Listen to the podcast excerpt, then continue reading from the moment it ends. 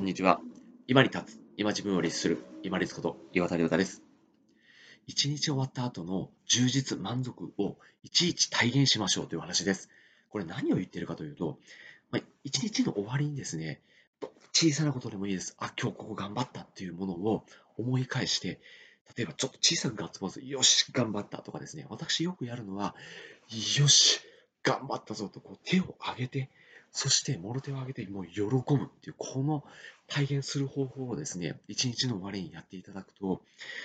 ど小さなことでも、あ、自分よく頑張ったなと褒め、認めて、そして充実感、満足感を積み重ねていくことができます。で充実感、満足感を積み重ねていくと何がいいかというとですね、やっぱりこの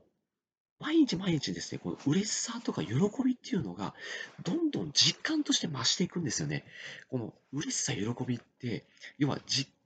体がないものなので、どうしてもですね、人って物に頼りがちなんですよ。物を買うとかですね、飲むとか食べるとかですね、あとは飲む、使う、まあ、ギャンブルも含めたり、あとはま異性関係とかですね、ちょっとこう依存に近くなるようなところにどうしても走ってしまうんですよね。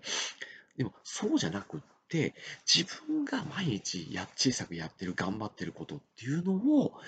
体現する。よし、頑張ったとかですね、よしとかですね、こういいねとかですね、あと、よし、頑張った手を上げてみるとかですね、こういう体現をぜひされてみてください。そうすると、体現されたものが実感できるので、あ、自分頑張ってるかもしれないなっていうふうに、人から認められなくても、落ち着いてくる。要は究極の自己満でいいんですよ。もう関係ないんです。例えば、行きたくないなと思ってたけども、寒い朝、頑張って起きて、そして会社、学校に行けたと、これだけでも十分なんですよ。目安としては2、3個上げてみてください。そうするとですね、毎日毎日そういう充実満足が積み重なっていて、喜びとか嬉しさがどんどんこう体感体感していくので、これさらにいいのはですね、脂質が下がっていくんですよ。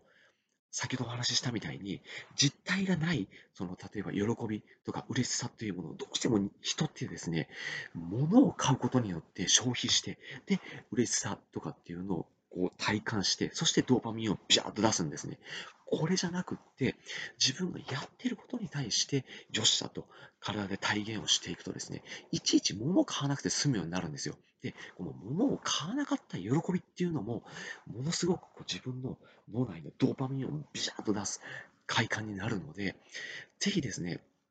まずは一日一日小さなことでもいいのに自分が頑張っていることを認めて、小さなガッツポーズでもいいです。いいねでもいいです。そして家族の方でこういう内容が分かってくださる方であれば、ちょっと握手するとか、ハイタッチするとかですね、こう、肘タッチをグッとしてみるとかですね、でも、もうちょっと恥ずかしいなとか、もしくは一人暮らしの方とかであれば、小さなガッツポーズとかできなくても、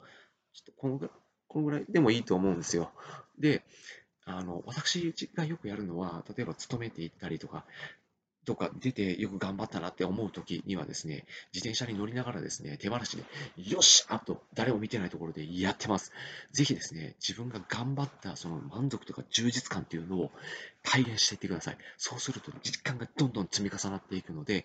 嬉しさとか喜びっていうのが体感できます。そして、いいことに、一時物買わなく良くなったり、あとお酒の量が減ったり、タバコの量が減ったりっていうところに、つながっていきます。つながっていきますではなくて、つなげていきましょう。